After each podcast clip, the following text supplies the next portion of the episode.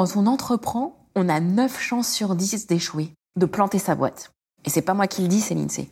Quand on a autant de chances de rencontrer l'échec, pourquoi y aller? Je suis Fanny Rimbaud et je suis entrepreneur. Depuis trois ans, avec Instinct Collectif, je tends le micro à mes consoeurs et mes confrères pour comprendre ce qui se cache derrière le costume de l'entrepreneur. Dans le podcast qui va suivre, il ne s'agit pas de se donner des tips d'entrepreneur ou de raconter une success story. Et d'ailleurs, si c'est ce que vous cherchez, vous n'êtes pas au bon endroit. Ici, on pose le masque le temps d'une conversation et on parle de la liberté d'entreprendre et surtout à quel prix. Bienvenue sur le podcast d'Instinct Collectif et bonne écoute.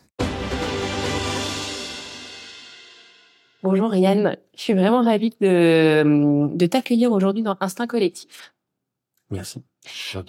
Et euh, puisque euh, je te le disais en t'accueillant euh, dans à l'arrivée, on se connaît indirectement depuis quelques années, depuis Sims. Et on peut dire que dans la galerie de portraits, tu seras un serial entrepreneur. Est-ce que ce mot te va bien? Oui. Récidiviste. Récidiviste. Résilient, persistant? Alors du coup, est-ce que tu pourrais déjà, euh, avant qu'on attaque, euh, bah, nous présenter ton parcours entrepreneurial et pourquoi ce terme euh, t'est particulièrement approprié? Pour les auditeurs qui ne te connaissent pas encore Alors, pour moi, le, terme entrepreneur est évidemment quelque chose qui trouve sa racine dans le verbe entreprendre, qui signifie créer par l'initiative quelque chose et euh, dans la tech, on parle souvent d'un produit technologique. Mon billet personnel est résolument tourné vers le produit informatique. J'ai commencé à coder, j'avais 10 ans, et j'ai été fasciné par l'instrument, l'ordinateur qui, euh, lorsqu'on se donne la peine d'essayer de maîtriser, permet de faire des choses qui n'existent pas. Et finalement, j'ai 52 ans aujourd'hui. L'ordinateur, en 1980, euh, était une machine qu'on allumait et qui ne faisait rien. Lorsqu'on allumait la machine, il y avait le prompt qui nous regardait droit dans les yeux et qui ne faisait rien tant qu'on n'interagissait pas. Aujourd'hui, l'ordinateur est riche de plein de choses. C'est une machine à s'amuser, à consommer du contenu, etc. Mais l'ordinateur des années 80 était relativement stoïque. Et donc, il fallait euh, véritablement interagir avec la machine pour en tirer quelque chose. Et c'est ça qui m'a fasciné tout de suite, presque instantanément, à l'âge de 10 ans. Et donc, j'ai commencé à créer du logiciel, à écrire des logiciels très très vite parce que j'avais des idées en tête et je pensais que cet outil allait me permettre d'exécuter et de créer un logiciel pour répondre à cette ambition. un petit peu l'idée de résoudre un problème par outil. Euh, euh, ce qui peut s'apparenter à de l'artisanat lorsqu'on est jeune et qu'on n'a pas euh, d'entreprise, de, capital et, et, une équipe sur laquelle s'appuyer. Donc, tu avais des frères et sœurs? Euh, oui, plus jeune. T'étais l'aîné? J'étais. Et euh, enfin, quand même, on peut dire à 10 ans, s'amuser à coder sur un ordinateur. Enfin, on peut déjà remarquer qu'il y a.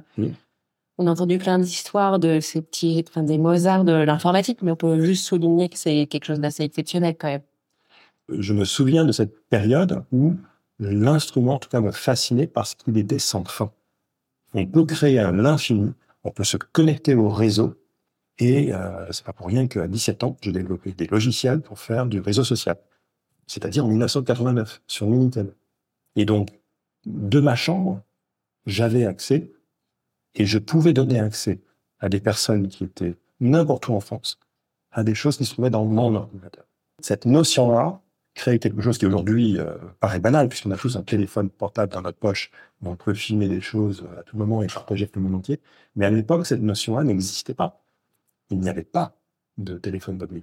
Est-ce que toi, quand tu vois le jeune Yann, tu vois aussi peut-être un jeune homme qui avait ce sujet-là dans son sac à dos ou pour le coup, on parle d'une autre fascination comme tu aurais pu être fasciné par euh, les oiseaux Non, je pense que l'instrument à cet âge-là apporte des réponses pour s'occuper, pour euh, euh, assouvir une curiosité, etc.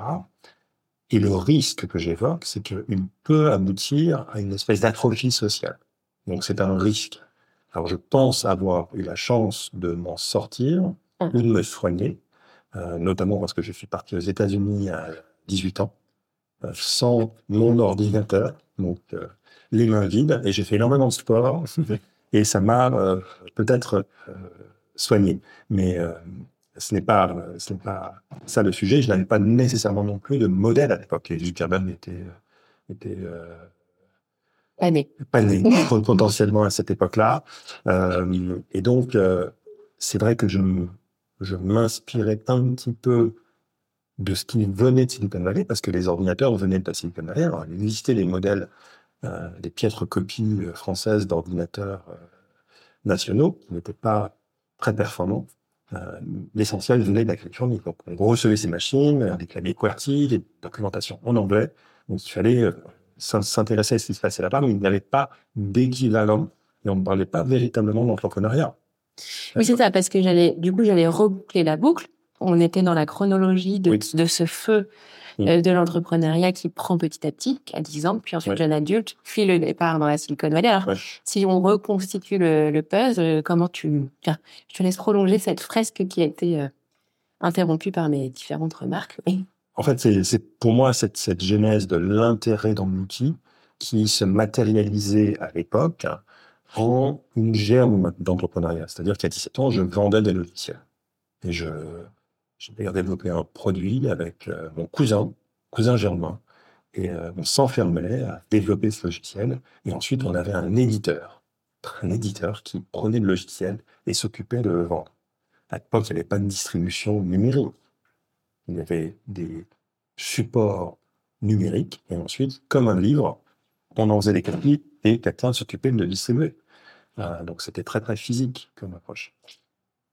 Et alors, quand est-ce que tu comprends que tu es un entrepreneur? En là, euh, quand tu édites les logiciels ou il y a quelque chose qui se construit un peu plus tard euh, Pas du tout, parce qu'en fait, euh, on vient des études, et donc on se pose la question de ce qu'on ce qu'on souhaite creuser. Alors la, la bonne nouvelle, c'est que, étant piqué par le virus de l'informatique, l'idée de d'étudier dans l'informatique et de devenir développeur, ingénieur, était une perspective qui faisait du sens. Donc pour moi, c'était tout naturel de m'orienter vers ça, euh, mais plutôt que de, de faire les efforts pour rentrer euh, dans les, dans les rails du parcours type de l'ingénieur en France, c'est-à-dire euh, maths sup, maths spé, école d'ingé, j'ai finalement choisi quelque chose de très hybride et je suis allé étudier, mais vraiment pour la formalité, à l'Université américaine de Paris pour obtenir un Bachelor of Computer Science en deux ans et demi.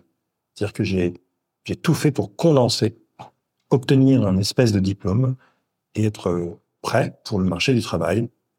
Et donc j'étais à 21 ans, 22 ans, euh, euh, embauché comme ingénieur développeur dans une euh, société qui développait des logiciels financiers. Donc là, j'étais employé, pas du tout entrepreneur. J'ai raccroché quelque part cette, cette capacité, ou en tout cas cette, cette habilité de, de développer des logiciels que je faisais sur mon temps libre, par ailleurs. J'ai toujours développé des choses, mais je n'avais pas l'idée de la monétiser, en faire un business. Donc je n'avais pas cette euh, sensibilité d'entrepreneur à 20 ans. Euh, j'ai fait ce que me semblait naturel, c'est-à-dire de rejoindre une entreprise qui allait m'offrir un salaire. Mais j'avais une idée derrière la tête. Il y avait des technologies qui m'intéressaient avant toute chose. Et donc c'est ça qui a fait que j'ai quitté ce premier emploi pour rejoindre une entreprise en Angleterre qui travaillait avec une technologie particulière qui m'intéressait. Donc c'était pas le job qui m'intéressait, c'était la technologie sous-jacente. Laquelle, si c'est C'était une entreprise qui s'appelait Cambridge Animation System, euh, à Cambridge, en Angleterre, qui euh, plus tard m'a dispatché dans les studios de DreamWorks, en Californie, euh, toujours autour de cette technologie, qui était un job incroyable. C'était la genèse du studio de DreamWorks Animation, avec euh, Spielberg et Katzenberg, euh, qui développaient ce studio de toutes pièces et qui ont produit Le Prince d'Égypte. Donc, je travaillais sur les outils informatiques en back-office dans le cadre de, ce long métrage. Et plus tard, j'ai quitté Hollywood pour euh, rejoindre mon ancien boss à New York, euh, alors que lui lançait un nouveau projet entrepreneurial. Donc j'étais un des premiers employés de cette euh, start-up en 96 à New York, qui euh, développait des logiciels financiers euh, pour des pour des banques et des, et des entreprises euh, financières qui avaient besoin d'outils temps réel, faire du, du trading. Et alors, à quel moment tu t'es lancé toi-même? Enfin, c'est ça? C'est ce moment-là? C'est rejoindre New York? Alors, euh, Initier cette série? pas véritablement. Le- Quelque part, euh, j'ai petit à petit rejoint des équipes de plus en plus petites jusqu'à rejoindre une entreprise nouvelle. Cette entreprise s'appelle SPNC à New York 96. Et c'est vrai que on a beaucoup plus de liberté et d'expression de sa capacité créative. Euh, et donc, on peut se poser la question de savoir si un entrepreneur est un, un artiste ou d'une certaine nature. Mais en tout cas, je pense que la créativité a beaucoup à faire dans le parcours de l'entrepreneur dont la motivation est celle du produit, plutôt que l'entrepreneur dont la motivation est celle de la finance et du montage financier. Donc je distingue bien différents types d'entrepreneuriat. Le mien est motivé par le produit et ce que le produit peut apporter au marché. De la même manière qu'un artiste, pas tous les artistes, certains le font pour eux-mêmes, et d'autres créent parce qu'il y a le rapport à l'autre et que l'œuvre va déclencher une émotion. En tout cas, il y a cet échange avec l'autre. Moi, je considère, ça viendra plus tard pour moi, que l'entrepreneuriat, c'est quelque chose qui met en interface la production de quelque chose avec son marché. Et on parle bien d'ailleurs du product market fit, qui est clé. Cette rencontre, c'est le summum de, c'est la consécration du moment entrepreneurial. Parce que la genèse du projet ne veut pas dire qu'elle va aboutir à la rencontre entre le produit et son marché.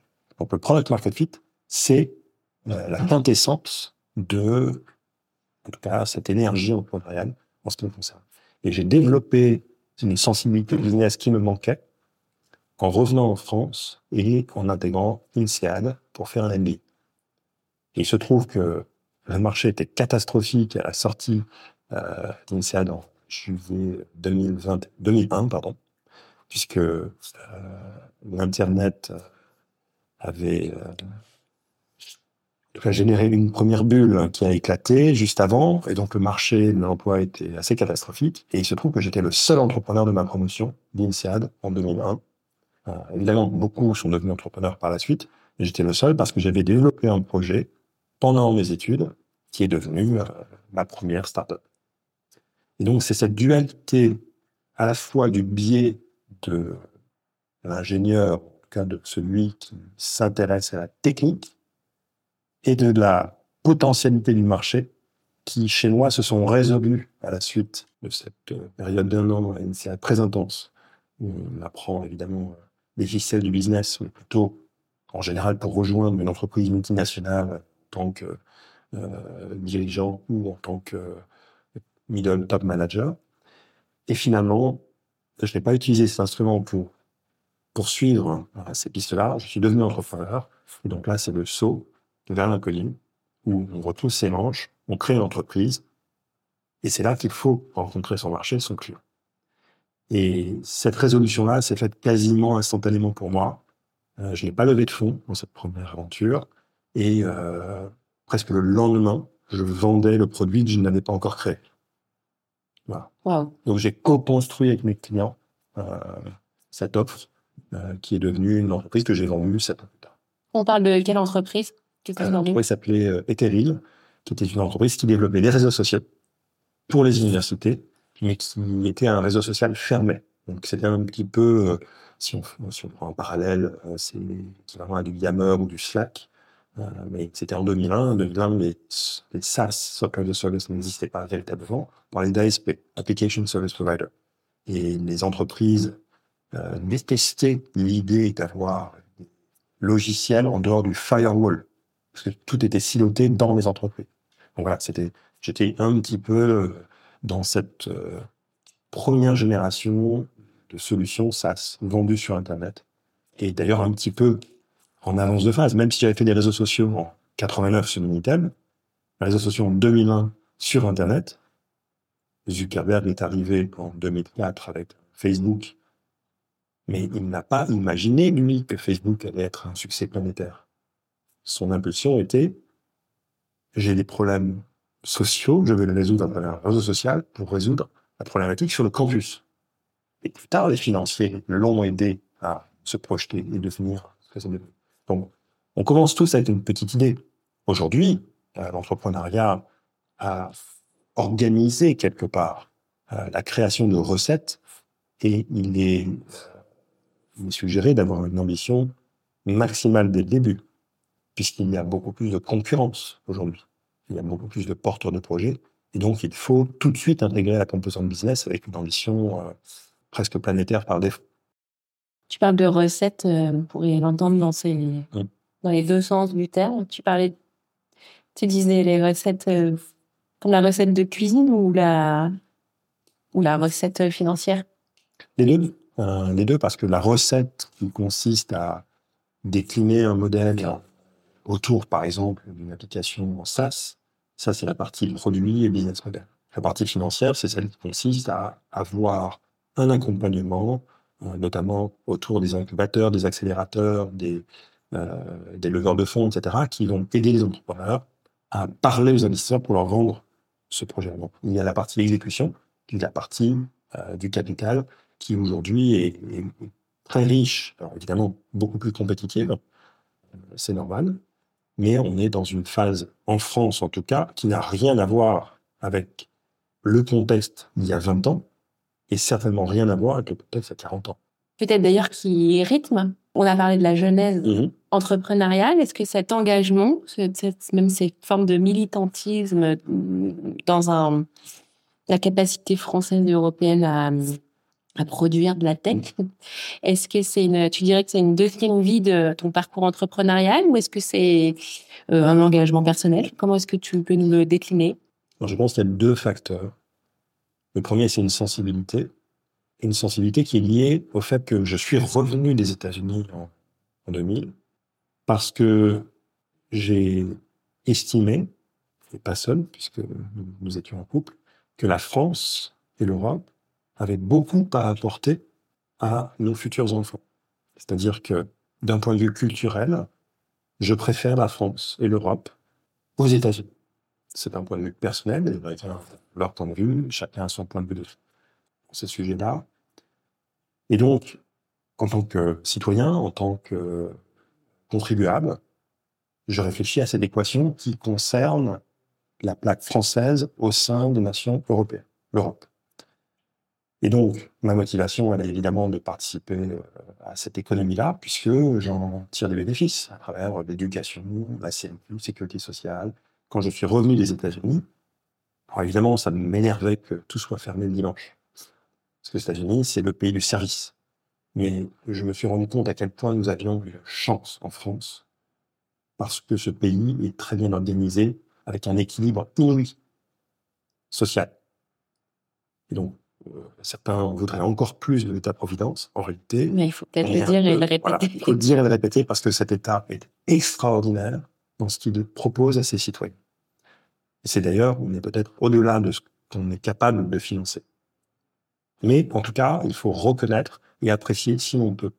Et en revenant aux États-Unis, j'ai pu apprécier à quel point ce pays était euh, à la fois riche de son histoire, et ça c'est un acquis, mais au quotidien, en réalité, il faut se battre pour que ce social fonctionne. Or, il ne fonctionne que grâce à l'économie.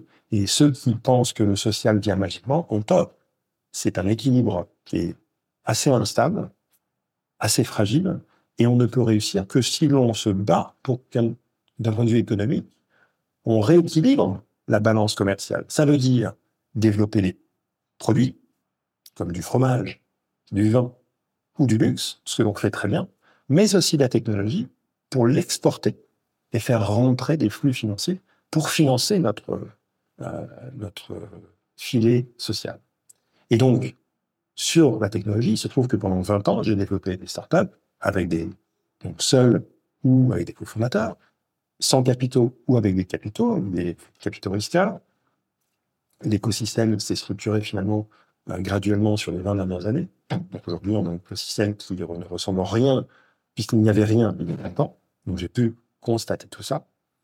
Euh, mais ce n'est pas pour autant que nous avons collectivement, ni moi, ni les investisseurs, n'ont réussi à créer ces géants du numérique qui captent de la valeur, qui exportent des technologies, qui rapatrient des flux vers la France pour payer des impôts, pour payer des salaires fond de ajoutée et euh, pour alimenter les caisses euh, de la sécurité sociale, de l'éducation nationale, etc., etc. Et donc cette équation, elle est de plus en plus biaisée dans le sens où les États-Unis gagnent et l'Europe perd. Et ça, ça me rend furieux. Parce que nous avons en France et en Europe, le talent, ce n'est pas une question de compétence, c'est une question d'organisation. Or, il me semble que l'Europe euh, est faible sur sa propre constitution. Donc, je n'ai aucun problème avec les Américains. les Américains, je les admire plutôt parce que, un, ils exécutent bien, ils font de très bons produits technologiques que nous utilisons tous, que nous adorons tous. Euh, je vois la petite pomme aussi, pareil, j'en ai aussi. Et en Europe, finalement, on se laisse piétiner parce que les Américains jouent le jeu du lobbying mieux que nous, le jeu du commercial mieux que nous, et on a une Europe qui est ultra libérale, qui n'est pas favorable à une captation de valeur et une capacité finalement de protéger, je parle bien de protectionnisme intelligent, pour faire émerger des acteurs significatifs. Ce que les Américains font très bien, ce que les Chinois font très bien. Donc ce protectionnisme, euh, évidemment, c'est un terme qui est banni au niveau européen parce que nous avons une économie européenne libérale, mais il va falloir que ça change parce que nous risquons de devoir finalement devenir des consommateurs tout simplement de technologies et de produits chinois ou américains. Donc il va falloir qu'on réétablisse euh, cet équilibre. Il me semble que vis-à-vis des Américains, nous devrions être non pas des junior partners, mais des senior partners sur des sujets technologiques parce que la société de demain sera technologique. Donc c'est mon combat. Et à travers cette euh, suite, cette séquence de startups, finalement, je les ai toutes vendues, les unes après les autres. Euh, certaines très mal, et d'autres correctement. Donc j'ai bien vécu mon parcours entrepreneurial, ce qui m'a permis de, de, rémunérer correctement. Euh, mais au fur et à mesure, j'ai développé cette sensibilité sur la souveraineté numérique, qu'elle soit française ou européenne. Et je parle plutôt de géoéconomie que de géopolitique. C'est-à-dire comment est-ce qu'on rééquilibre tout ça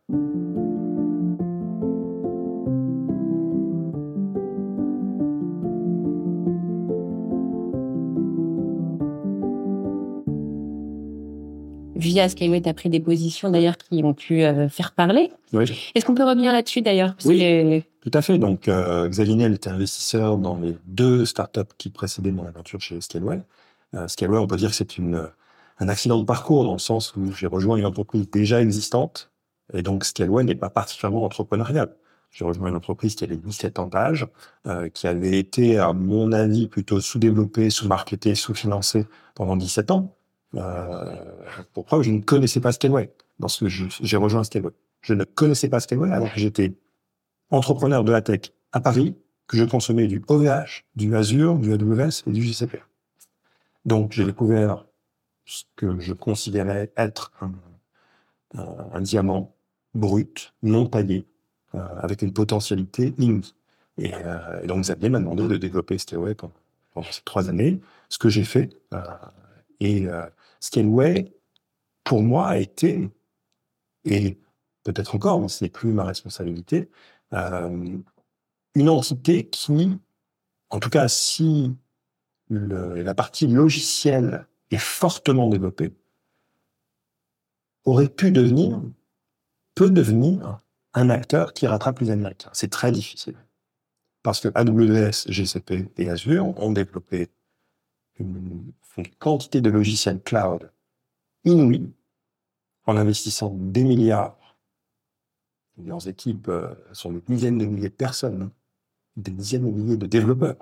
Et donc, ça leur permet d'avoir une capacité d'exécution colossale euh, pour exporter leur technologie à travers. Et donc, chez Scaleware, on s'est efforcé en trois ans de développer tout ça. On est passé de 200 à 600 personnes. Euh, voilà. Donc, l'aventure s'est arrêtée euh, fin, euh, fin 2022. Pour moi, le job n'était pas fini, mais il y a eu un changement stratégique. Donc, euh, donc voilà, fin de l'aventure en tant qu'employé. Mais avec Scaleway, j'ai développé en tout cas une sensibilité supplémentaire sur l'infrastructure. Et donc, quand on parle de souveraineté numérique, on doit penser au sujet d'infrastructure et on doit aussi penser au sujet plus, plus générique, ou en tout cas plus généraux, autour de la géoéconomie, euh, de la tech. Donc aujourd'hui, lorsqu'on consomme, lorsqu'on achète un ordinateur, qu'est-ce qu'on installe dessus? Eh bien, un Mac ou un PC, on a Windows, puis on installe euh, Office ou Google Workplace, autant d'applications qui enrichissent ces sociétés américaines. Ça, c'est la partie, on va dire, générale. Ensuite, qu'est-ce qu'on installe comme logiciel pour, euh, pour gérer les projets? Qu'est-ce qu'on installe comme logiciel pour, euh, euh pour traiter des flux vidéo, audio, etc. Si ces technologies ne sont pas européennes, pareil, on continue d'enrichir, de polariser euh, le sujet. Donc, l'infrastructure, c'est ce sur quoi sont construits les sociétés logicielles. Par exemple, la French Tech, euh, aujourd'hui, on est assez fiers d'avoir des entreprises French Tech Next 40 qui sont euh, puissantes, puissamment financées, qui ont une valorisation théorique qui parfois dépasse les milliards. Parle de, de licorne, très bien. Mais si ces entreprises sont construites sur AWS, ça veut dire que la valeur que l'on apporte à ces entreprises va aussi partir. Et donc, on va réfléchir à ce millefeuille-là. Et donc, Scaleway a été l'occasion pour moi, en tout cas, de trouver qu'une des raisons d'être de Scaleway pouvait être de répondre à ce manque de souveraineté. Et donc, j'ai passé pendant ces trois années, euh, deux années au moins, très intenses, à faire énormément de lobbying, que ce soit à Bercy, à DGE, jusqu'à Bruxelles, parce que ce sujet était plutôt mal identifié et a été, je pense, assez efficace et cas pour, euh, pour traiter le sujet avec nos collègues chez OVH et Outscale, en l'occurrence, mais ce n'est pas suffisant. Du coup, avant de, de faire une- il nous reste une partie à, à approcher. Là, c'est le rebond. Oui. C'est là où tu es maintenant. Et puis, évidemment, puisqu'on a compris que il se joue en, filigrane de cette euh, conversation, en fait, euh, ta déclaration d'amour à la tech. Et du coup, euh, comment tu la vois aujourd'hui? Je suis obligée de te parler de l'IA générative. Et enfin, comment tu, dialogues avec ton l'être aimé? Euh, donc la résolution sur le projet actuel euh, euh, s'est faite euh, par un process que j'ai mis en place de discovery, de rencontrer mon futur. Euh, donc en ayant quitté Scaleway, je me suis dit que je n'allais pas, de manière euh, dogmatique, continuer nécessairement dans le cloud ou dans l'IA. J'ai ouvert véritablement l'univers des possibles à, d'autres pistes.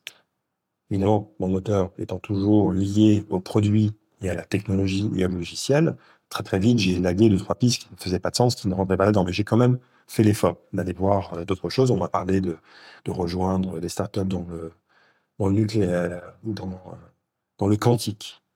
Qui pourrait bien t'aller Pas nécessairement. D'accord. C'est pas nécessairement là où je suis fort et où je peux euh, apporter de la valeur. Parce que j'ai j'ai trop de choses à apprendre. Non. Pas nécessairement un entrepreneur intéressé par le montage financier. Je dois être intéressé par le produit et chez moi, c'est le logiciel. Et donc, euh, j'ai entrepris de rencontrer absolument tout le monde qui avait une intuition ou quelque chose à partager avec moi. Yes, même. Voilà. Donc j'ai C'est dans ta nature, ça, ou ça a été un peu... euh, Ah non, c'est pas mature. Ok. Et c'est assez atypique peut-être en France de se mettre à nu et de dire, je sais pas ce que je vais faire après, mais toi, mon réseau bienveillant, tu sais mieux que moi, viens m'apporter des pistes. Donc j'ai écrit un article sur Medium, qui est toujours disponible. J'ai inventé un faux job sur LinkedIn qui a déclenché ces notifications, donc les gens se sont intéressés à ce que ça voulait dire, ont cliqué sur le lien, ont lu l'article, etc.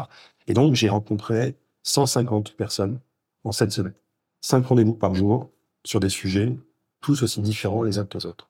Donc évidemment, ça a été euh, extrêmement éreintant parce que je suis rentré dans des dans des considérations, dans des projets, dans des idées, dans des, choses à découvrir. hein.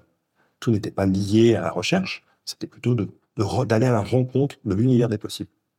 Et de cela, j'ai euh, finalement euh, extrait une liste de 50 opportunités sur 11 thématiques, dont les thématiques habituelles, l'intelligence artificielle, euh, le cloud bien évidemment, le nucléaire, le quantique, le futur du travail. Donc toutes ces thématiques qui m'intéressaient, donc je les ai assez bien identifiées, toujours dans l'idée de créer un produit qui répondait à une problématique. J'ai eu une douzaine de propositions, trois dans ma shortlist, et l'une d'entre elles cochait absolument toutes les cases. Toutes les cases. Et il se trouve que une équipe euh, de l'INRIA est venue me, voir en, me disant Yann, on a compris que tu étais disponible et nous avons un projet qui peut-être nécessite l'intervention d'un entrepreneur parce que le gouvernement a identifié une technologie open source qui mérite d'être développé. Et donc, il faudrait étudier le sujet. Est-ce que ça t'intéresse? Donc, j'ai creusé un petit peu et j'ai découvert quelque chose de merveilleux. Là aussi, un diamant, un diamant mal taillé avec un financement d'État. Et j'ai passé quelques, quelques mois à INRIA pour étudier le sujet. Donc, j'étais entrepreneur en résidence à INRIA pendant quatre mois pour gratter un petit peu autour du projet, comprendre quels étaient les tenants aboutissants, les forces vives, euh, les humains derrière tout ça. Et euh, j'ai proposé un modèle de spin-off. Donc une spin-off, c'est une entreprise qui est issue d'eux, en l'occurrence un laboratoire de recherche. Et cette spin-off s'appelle Probable.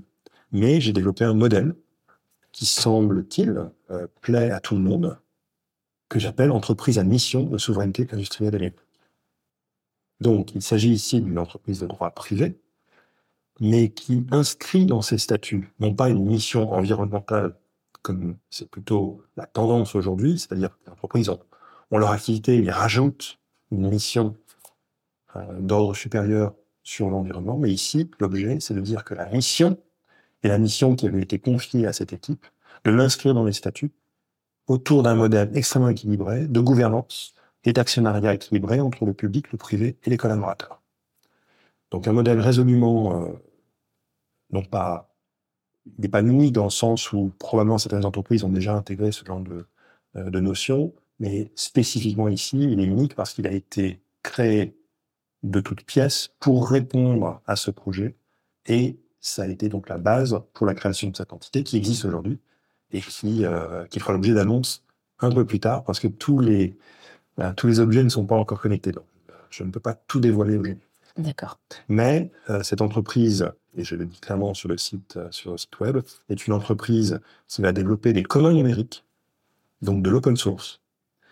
Et l'approche est, elle est pure dans le sens où l'open source, qui est quelque chose d'assez mal compris euh, dans notre tissu économique, est quelque chose qui a une vertu extraordinaire euh, et qui a pour euh, effet de distribuer la connaissance et le potentiel à un plus grand nombre.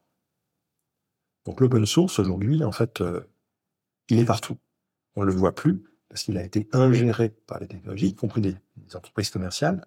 Mais voilà, l'open source, peut-être 70% de ce, cet ordinateur-là tourne sur l'open source.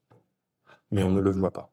Donc, mon point de vue aujourd'hui, mon prisme parce que crescendo sur les 20 dernières années d'entrepreneur et très certainement directeur général de Scaleway, ma sensibilité autour de la souveraineté numérique m'amène à la conclusion suivante.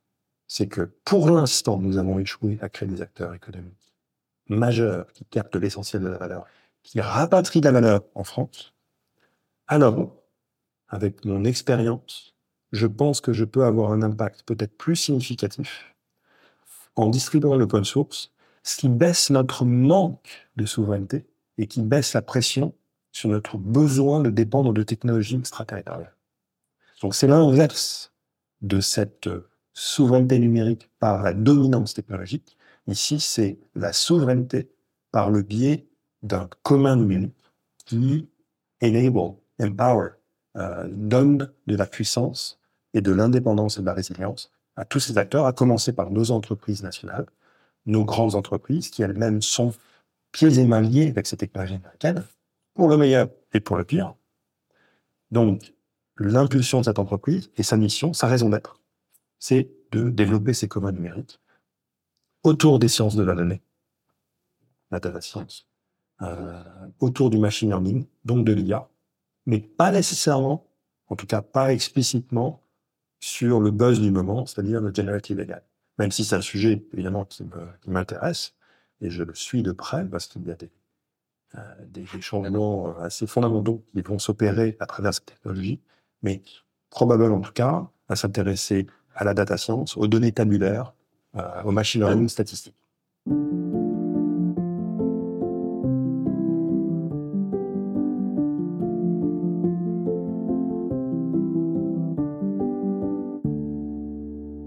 Pense que c'est une bonne piste d'atterrissage. Et même pour la compléter, j'ai deux feuilles pour toi et des feutres. Et est-ce que tu saurais euh, bah, représenter? Ça peut être euh, un schéma, un dessin, ce que tu veux selon ton aisance avec euh, un feutre et un papier et une feuille de papier. Bah, comment tu vois comment tu vois le, le les futurs possibles? Si tu c'est ta carte postale du futur, elle ressemble à quoi? Pour moi, le, seul sujet important, c'est la société que l'on veut créer pour les générations, les générations d'après. Et donc, en tant que Français et en tant qu'Européens, ce qui devrait nous préoccuper, c'est véritablement ce projet européen que l'on doit continuer de développer parce que nous sommes 70-80 ans après la Deuxième Guerre mondiale.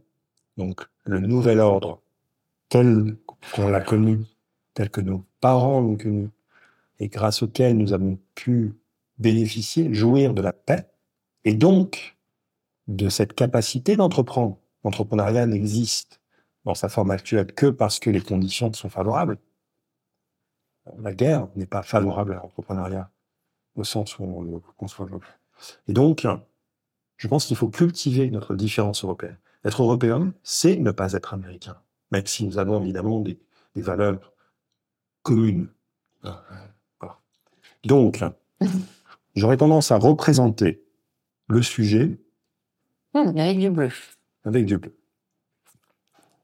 Donc, je dessine un triangle et je dirais que il y a trois acteurs dans cette image. Le citoyen, les États et les entreprises. il y a un centre de gravité par pays, et on peut dire que globalement, dans le monde aujourd'hui, ce centre de gravité, il est un petit peu là, c'est-à-dire que c'est cette critique qui organise la société entre les citoyens, les entreprises et les États. Et dans certains cas, euh, ce centre de gravité est tiré plus vers les États. La Chine, par exemple, c'est l'État qui dirige et qui mène la danse vis-à-vis des citoyens et des entreprises. Les États-Unis et l'Europe sont plus du côté du citoyen des entreprises. Pourquoi? Parce qu'on a développé les démocraties. Donc, c'est ce pôle-là qui m'intéresse. Les États, évidemment, sont essentiels, mais je m'intéresse un peu plus, en tout cas, à ce segment-là. Et si je représente ici les différentes euh, sensibilités, je dirais que l'Europe est plutôt ici, la Chine est ici, et les États-Unis sont plutôt ici. C'est-à-dire un petit peu par là, un petit peu par là, un petit peu par là. Et moi, ce que j'aimerais, c'est que, à travers la technologie, et donc à travers la régulation, les réglementations européennes, RGPD par exemple, qui n'est pas en tout cas quelque chose qui nous apporte une manne économique, mais qui clairement dit le citoyen est au cœur du sujet. Et donc l'IA doit être transparente, doit être euh, euh, source de création de valeur et pas de surprise. L'IA ne doit pas nous surprendre. donc aux États-Unis, peut-être que l'IA doit générer énormément de chiffres d'affaires. En Chine, elle doit permettre de contrôler les citoyens. J'aimerais que l'IA en Europe soit un facteur de création de valeur et contribue au bien-être des citoyens par rapport à notre modèle social qui est largement distribué en Europe. Donc, pour moi, c'est ça, le projet. Il ne faut pas qu'on se trompe de projet parce que cet équilibre est fragile. Donc, si on ne se préoccupe pas de ça, alors l'entrepreneuriat n'a pas de sens dans le long terme. Donc, l'entrepreneuriat que je prône, l'IA que je prône, c'est quelque chose qui doit s'intégrer dans un projet européen et qui fait que on aura un futur souhaitable pour nos enfants et les enfants de nos enfants. C'est la seule chose. Un beau mot de conclusion. Je t'ai donné une autre feuille pour que tu puisses euh, faire euh, une représentation de, de l'heure qu'on vient de passer ensemble. Mmh.